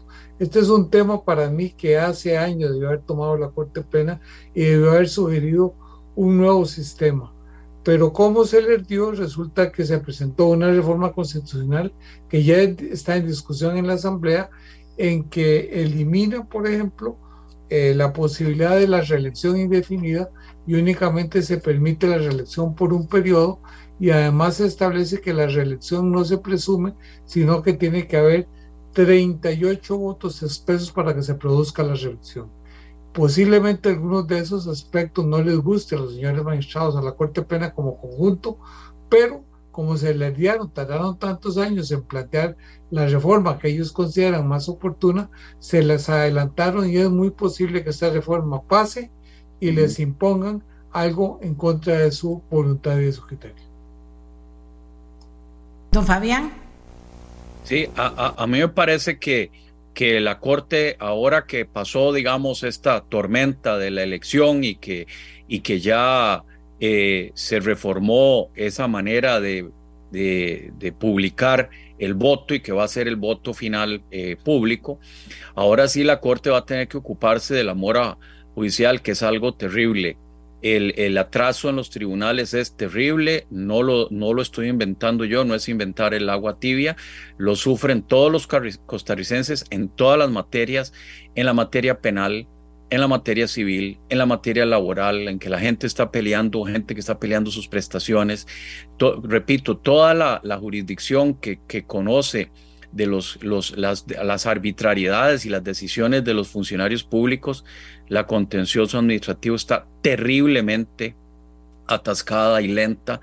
Eh, las propias salas a donde ellos trabajan, los magistrados, eh, resuelven lentamente todo. Tres años en la sala primera. Imagínense ustedes tres años esperando que le digan si sí o si no. Y a veces rechazan por la forma un asunto tres años después.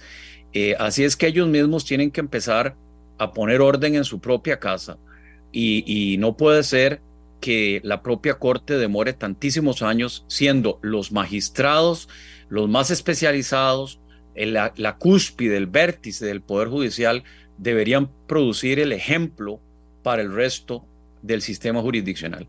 Yo creo que una de las ideas más importantes podría ser la automatización del Poder Judicial. Yo ya lo he planteado. Una cosa es la mecanización, que es la etapa que ya pasó. Ya hay computadoras y sistemas en todo el Poder Judicial, ya no se escribe a máquina, ya no hay tarjetitas a mano, pero necesitamos eh, utilizar inteligencia artificial, bases de datos, reglas preestablecidas modelos de resoluciones preestablecidos que le ayuden a los jueces a acortar el tiempo de preparación de, de, una resolución o de una sentencia y creo que hacia allí debemos apuntar para que un juez pueda producir con toda su independencia, su autonomía y dedicándole más tiempo a razonar jurídicamente, eh, pueda producir más sentencias en menos tiempo, con menos elaboración manual o mecánica, diría yo, y, a eso debemos apuntar. Eso es lo que la Corte tiene que em, eh, aprobar pronto e impulsar, porque la crisis del Poder Judicial es muy grande, ya no digamos si hay aspectos morales de penetración de narcotráfico que ha ocurrido o de delincuencia, eso no estamos hablando de eso, es el terrible, empantanamiento, atascamiento administrativo y judicial que tiene a los costarricenses y al Poder Ejecutivo y al Poder Legislativo tan preocupados. Creo que esta, llamémoslo así, crisis eh, de la elección del presidente puede servir para darle al Poder Judicial un nuevo aire y que por fin se ocupen de los costarricenses, de los usuarios, de la gente que necesita ver resueltos sus casos en un tiempo, el menor tiempo posible. Por favor, eh, oigan este clamor, esta, esta petición de todos los costarricenses y ocúpense de reformar sus propios procedimientos, de ser más eficientes y de exigirle a todos los demás tribunales que lo sean también. Eh, vamos a ver si, sí, don Rubén, una corte, una corte ideal, pero necesaria, y en la administración de justicia de un país, pues, eh, en la medida en que sea todo lo fuerte y todo lo no ideal, sino todo lo mejor que pueda tener para administrar justicia, pues sería mejor. Aquí la gente está escribiendo, aquí la gente está escribiendo, ay, Dios lo oiga, Dios quiera, pero, y aquí viene una cosa que no me gusta, dice, pero es que ahí hay mucha gente mayor y entonces son muy lentos, eso, no es cierto. Vean, Rubén, ahí, no es cierto, mucha gente mayor y muy lentos. Eh, pero sí una corte, una corte ideal hacia la que tenemos que caminar y como dice don Rubén, como dice don Fabián, no con pasito corto ni despacio, sino rápido y con paso eficiente y claro.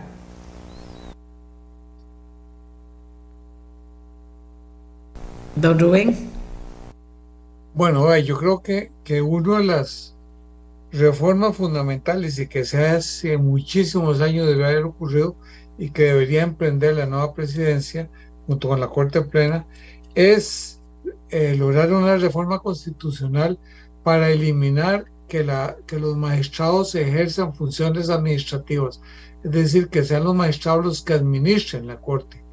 Eso tiene que eliminarse completamente. Los magistrados fueron elegidos para dictar justicia y no para administrar un poder que es complejísimo desde el punto de vista administrativo y al cual tienen que dedicarle muchísimas horas que sustraen a la resolución de los casos judiciales bajo su competencia y para lo cual fueron reelectos. Además, por su formación jurídica carecen de la formación académica y de la experiencia necesaria para administrar un órgano tan complejo como el Poder Judicial. Esas funciones tienen que quitárselas totalmente a la Corte Plena. La Corte Plena únicamente tiene que mantener la potestad de pronunciarse sobre los proyectos de ley que en alguna medida interfieran sobre su organización y funcionamiento jurisdiccional y alguna que otra eh, función esporádica que contempla eh, la ley orgánica del Poder Judicial.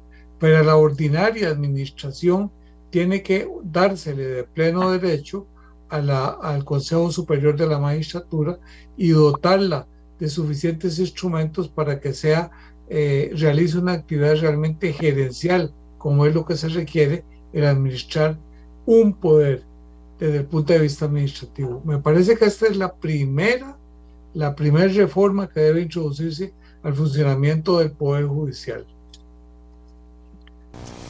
Don Rubén. Eh, perdón, perdón, don Fabián. Eh, sí, señora, yo, yo estoy de acuerdo con don Rubén. ese Consejo Superior del Poder Judicial debe reformarse también, porque ahora está integrado como una especie de órgano gremial. Ahí, ahí dice que el representante de los jueces, que el representante de los administrativos, que el representante de tal.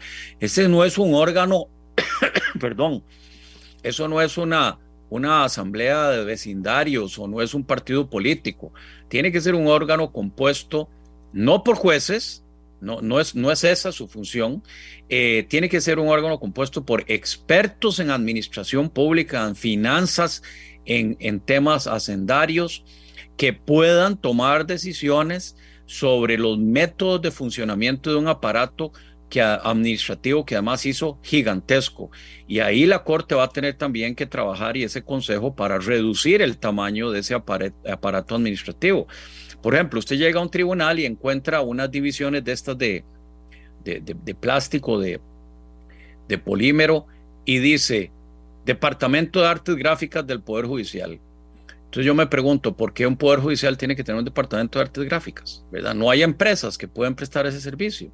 Así es como dice el, el rótulo. Y debe haber cantidades de departamentos que no son necesarios y que están consumiendo muchísimos recursos que deberían dirigirse a los tribunales, a los juzgados, para que tengan los mejores equipos, los mejores sistemas, repito, una automatización que puedan producir resoluciones en menor tiempo porque hay una ayuda adicional de parte de la tecnología que le permite a ese juez dedicar tiempo al razonamiento jurídico y tomar la decisión final pero ya con una ayuda. En cambio, hay una serie de departamentos y de partidas y de gastos gigantescos que no tienen nada que ver con la administración de justicia, que son como crecimiento vegetativo de la burocracia que debería ser eh, suprimido y que consume muchísimo dinero.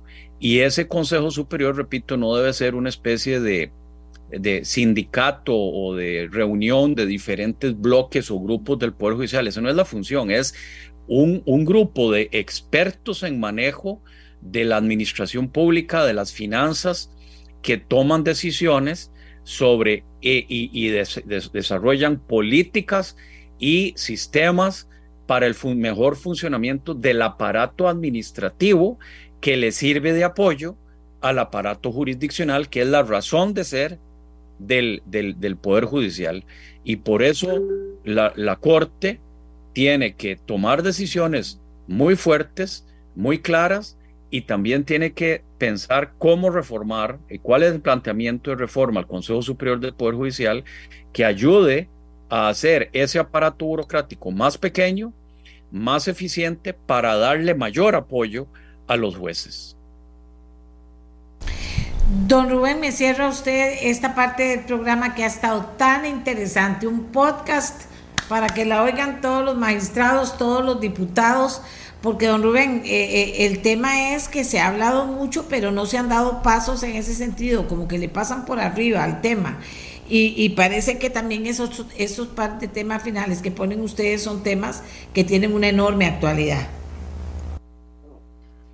Bueno, vea que aquí tal vez hay un elemento humano al interno de la Corte que ha impedido plantear esas reformas bien que mal la gente, los magistrados se acostumbran a, tener poder y la gente por una razón que no entiendo, bueno, muy humana, la gente que quiere poder luego no lo quiere dejar.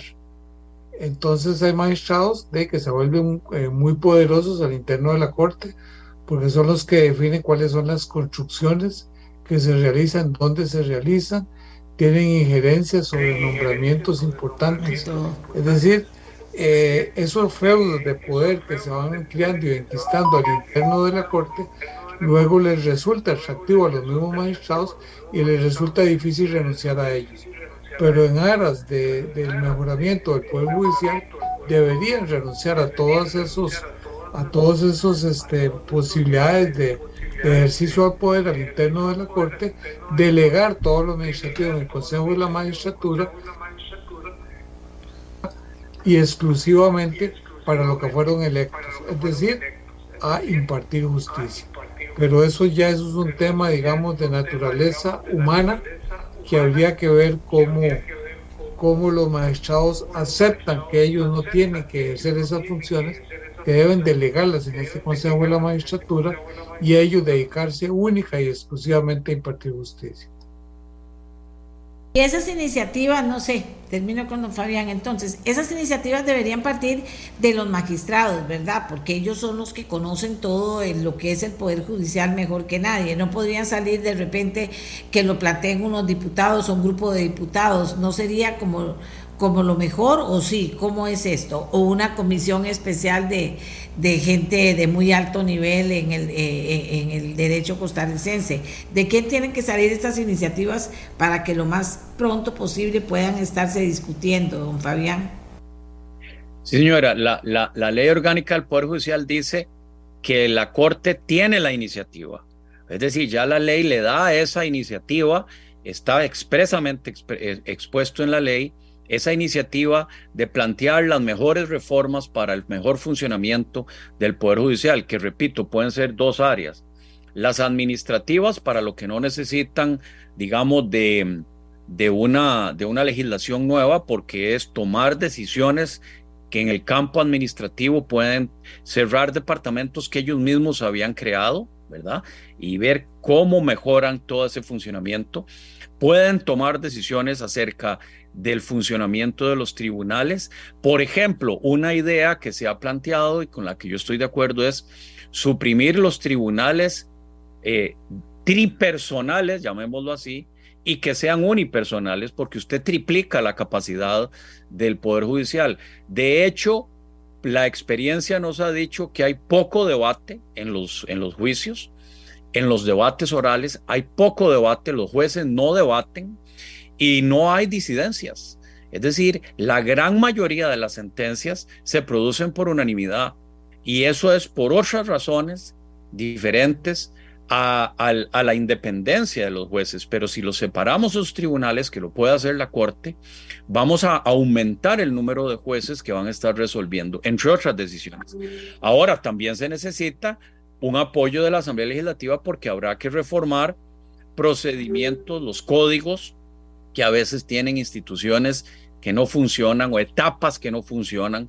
Por ejemplo, en una expropiación la ley dice que el juez tiene que ir al lugar bueno, debería ser optativo, o sea, si hay alguna duda del, lugar que se va a expropiar, pues el juez podría ir, si quiere ir, o si le parece, o si tiene una duda, o tiene que verlo. Pero imagínense que la ley dice que tiene que ir. Entonces eso produce un atascamiento y un problema.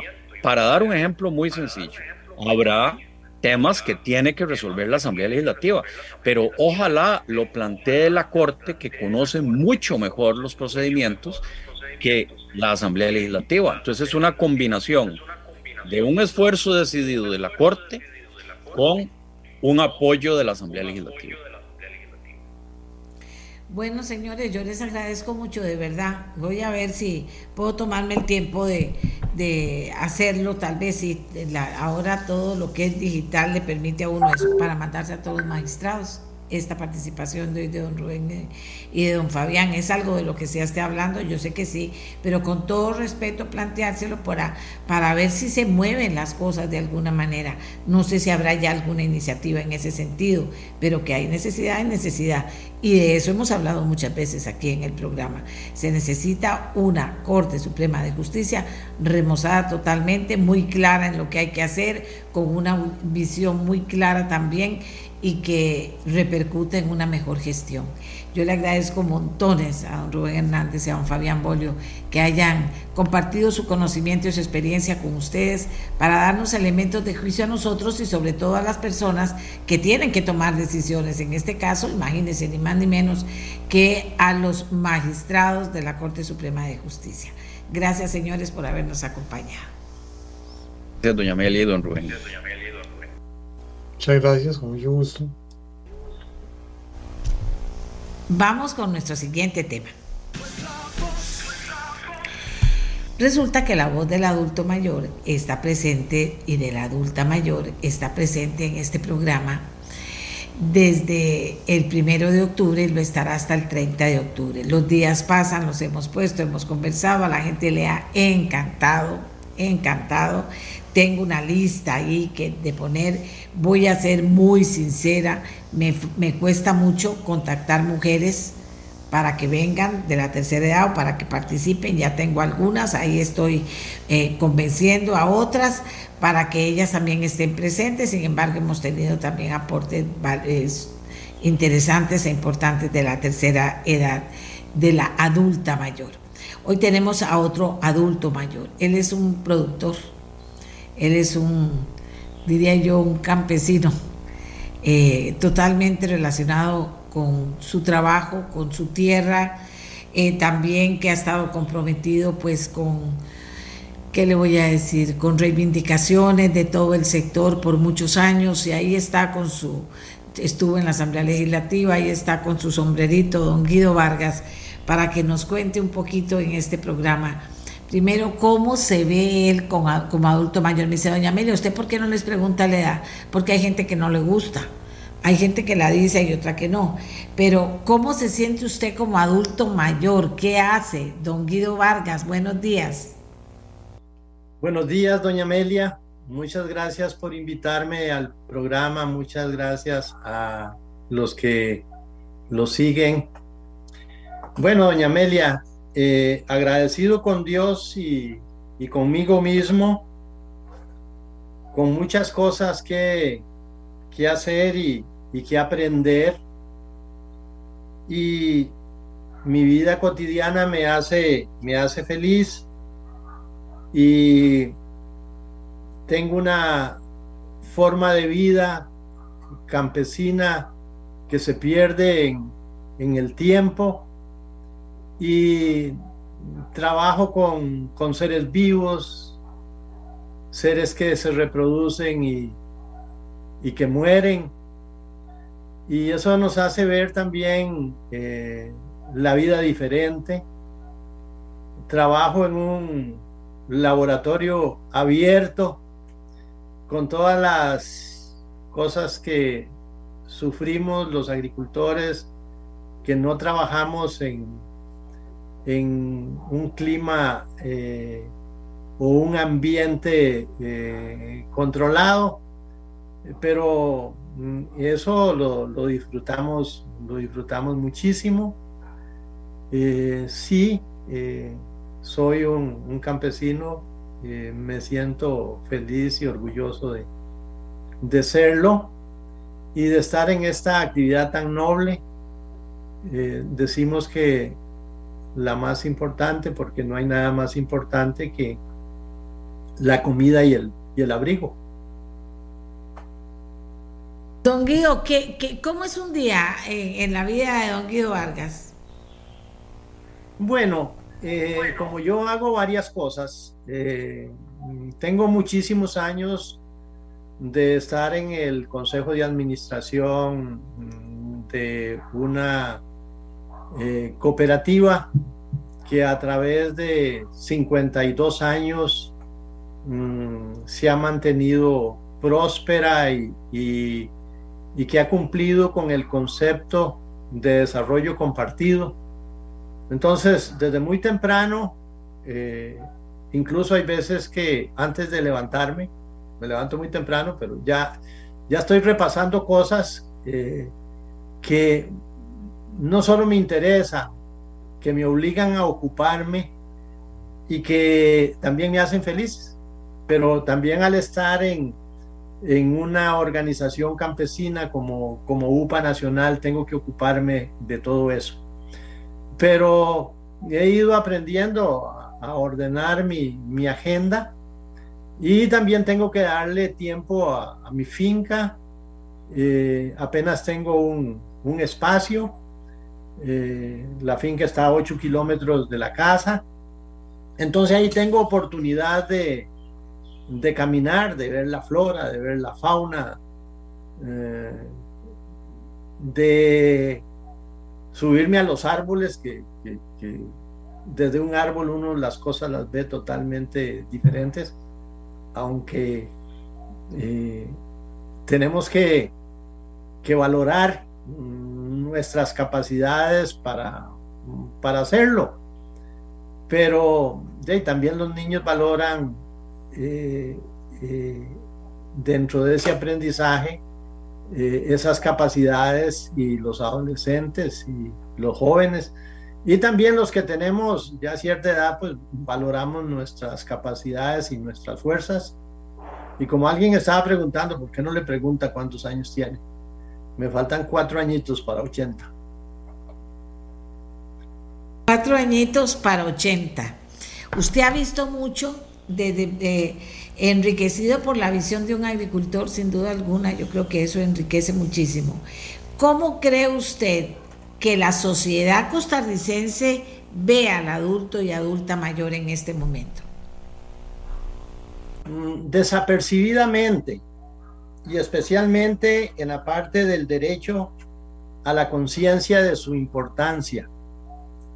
Eh, no le da el valor eh, de muchas cosas. Eh, ese valor que uno esperaría que tenga una mayor correspondencia por su sabiduría, por su cultura, no la cultura reconocida porque mm, haya hecho algo extraordinario, sino toda su cultura ancestral, eh, el aporte a la, a la economía, en el desarrollo del país, en el emprendimiento que, que ha forjado, en ese sentido común. Y especialmente a todas esas madres eh, economistas puras, no la economista eh, graduada en una universidad europea o americana, no, la, la economista que desarrolló la capacidad para ver a sus hijos, a sus hijas, para estar detrás de ellos en la educación y en la guía para su formación, para alcanzar a ser hombres y mujeres de bien, para decirles, ustedes sí pueden, ustedes sí pueden alcanzar eso. Ahora que estoy viendo los reportajes de esos jugadores seleccionados, esas madres diciéndole a los hijos, no, su oportunidad no estaba, pero vendrá.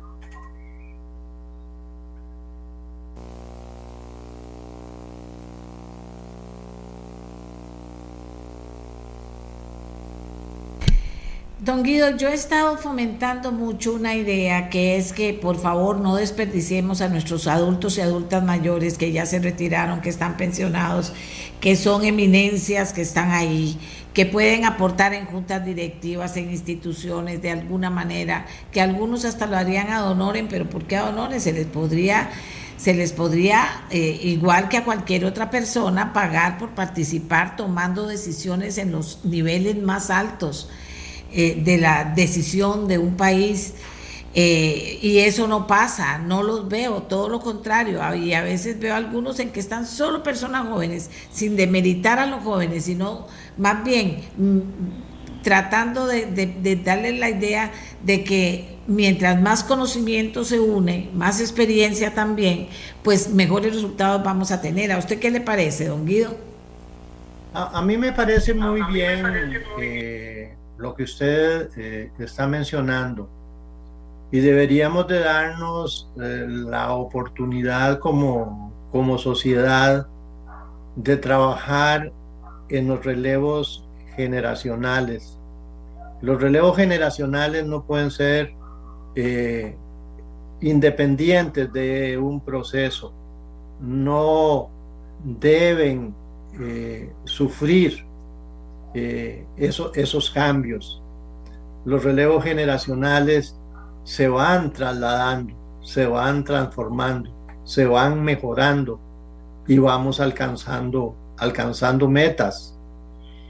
Y cuando nosotros vemos, solo para decir algo, ahora que está lloviendo tanto, los diseños de las carreteras y todo eso, peguen en una vistada a los diseños de los puentes que tienen mucho más de 100 años. Esos hombres buscaron las mejores rocas para posesionar un puente. Ahí están. Aquí cerquita de donde yo vivo, entre Atenas y La Garita, hay uno. Y está intacto. Y le han pasado muchos, muchos años. Entonces, esa, esa es una experiencia, bueno, pero ahora eh, las cosas eh, se quieren hacer con tanta rapidez que al final las cosas no, no se resuelven. Y no es una cuestión de arrastrar los pies, es una cuestión de proyectarse en el tiempo, porque muchas veces lo que queremos es resolver cosas que nos están sucediendo y hay que resolverlas porque son inmediatas. Pero mm, ese conocimiento eh, para los relevos generacionales eh, hay que buscar una forma de conectarlos.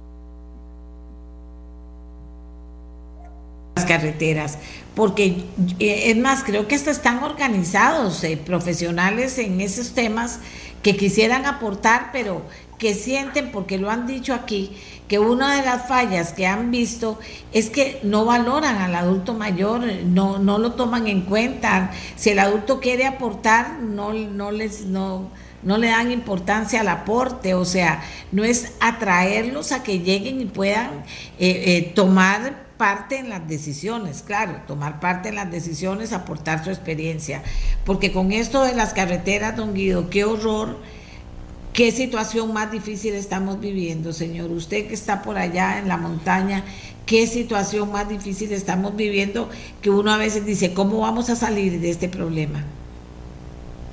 Sí, hay muchos veteranos, hombres y, mujeres que podrían dar eh, muy buenas opiniones, que tienen un conocimiento eh, increíble y que no solo mm, son producto de, una universidad, sino que son el producto del quehacer diario y de haber visto muchas cosas y de tener la capacidad para resolverlas.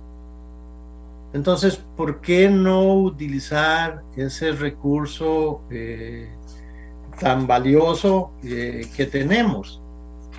Eh, ahora escuchando a don Rubén Hernández y a don Fabián Bolio, bueno, lo que hay que hacer en, en el campo administrativo de la Corte Suprema de Justicia, lo que nos dice la experiencia, dijo uno de ellos, entonces, eh, vea usted qué, qué riqueza tenemos para ayudar a ser mejores, para hacer ese cambio eh, generacional y para ir haciendo los ajustes como una sociedad inteligente. Don Guido, que usted habló de esas grandes economistas que hay en cada hogar de Costa Rica y que había antes eh, dirigiendo las, las, casas y la economía de sus casas, eh, aprovechar la adulta mayor, la mujer adulta mayor que está como agricultora, que está en los campos trabajando, que se está desarrollando, eh, ¿cómo la ve usted? Doña Amelia, vamos a citar algún economista de hace mucho tiempo. Yo recuerdo cuando eh, el presidente del Banco Mundial de aquella época, Ben Bernanke, hablaba de la crisis eh, alimentaria. Bueno, y se le ponía atención porque era Ben Bernanke. Pero eh, a esa señora que tiene un empleo un esfuerzo de emprender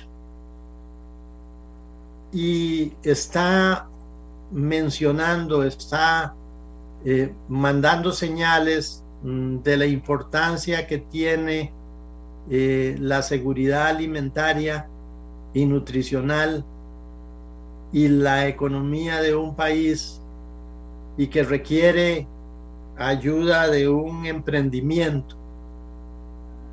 Y le y requiere de un apoyo eh, crediticio eh, para poder eh, desarrollarse.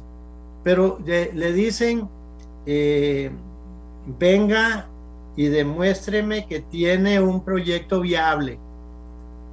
Si ya de ella tiene un proyecto viable, ya, ya no necesita eso porque ella lo tiene.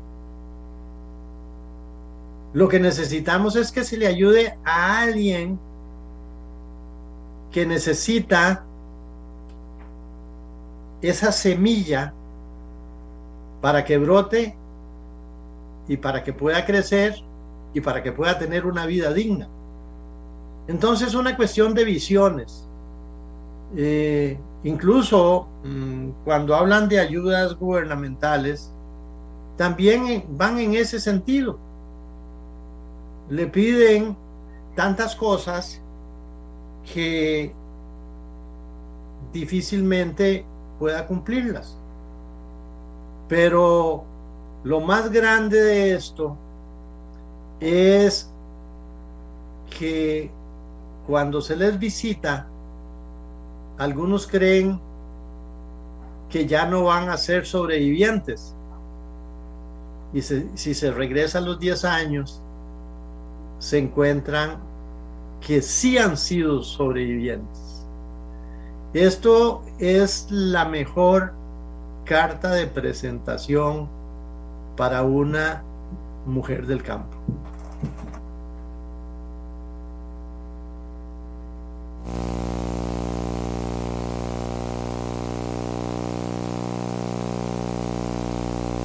Don Guido, los adultos mayores que no tienen seguro están siendo, o sea, que, no tienen pensión. ¿Cómo, maneja eso eh, eh, pues el agricultor que está bien puesto como usted, verdad, en medio de esa enorme comunidad? ¿Cómo es tratado? ¿Hay política pública para ellos? ¿Hace falta política pública para ellos y ellas? ¿Cómo funciona? Doña Amelia, mm, la seguridad social mm, de Costa Rica fue copiada eh, de una seguridad social para proletarios y no para propietarios. Por eso es que también algunas organizaciones como las nuestras han firmado convenios con la Caja Costarricense de Seguro Social para llevar esa seguridad social al hombre y a la mujer del campo. Pero la gran diferencia está en que la agricultura eh, tiene mucho riesgo y es muy mal pagada y tiene que ver con la capacidad para las cotizaciones. Y para aquellos que, que creen y ahí está hablando un ex diputado. Quiero decirles que no tengo pensión de diputado, precisamente por eso, porque yo he sido un, campesino, he estado en agricultura. Entonces, es cierto que, al hombre y a la mujer del campo se le ha negado todas esas, esas oportunidades. Entonces, eh, sí, después mm, de haber eh, trabajado, eh, podemos decir que que desde niños, porque muchos con muy poca escolaridad y empezaron a aportarle a este país muy, muy jóvenes y todavía eh, siguen aportándole, pero sin esperanza de tener una, una pensión, a no ser una pensioncita pequeñísima eh, por el Estado que muchas veces no les alcanza.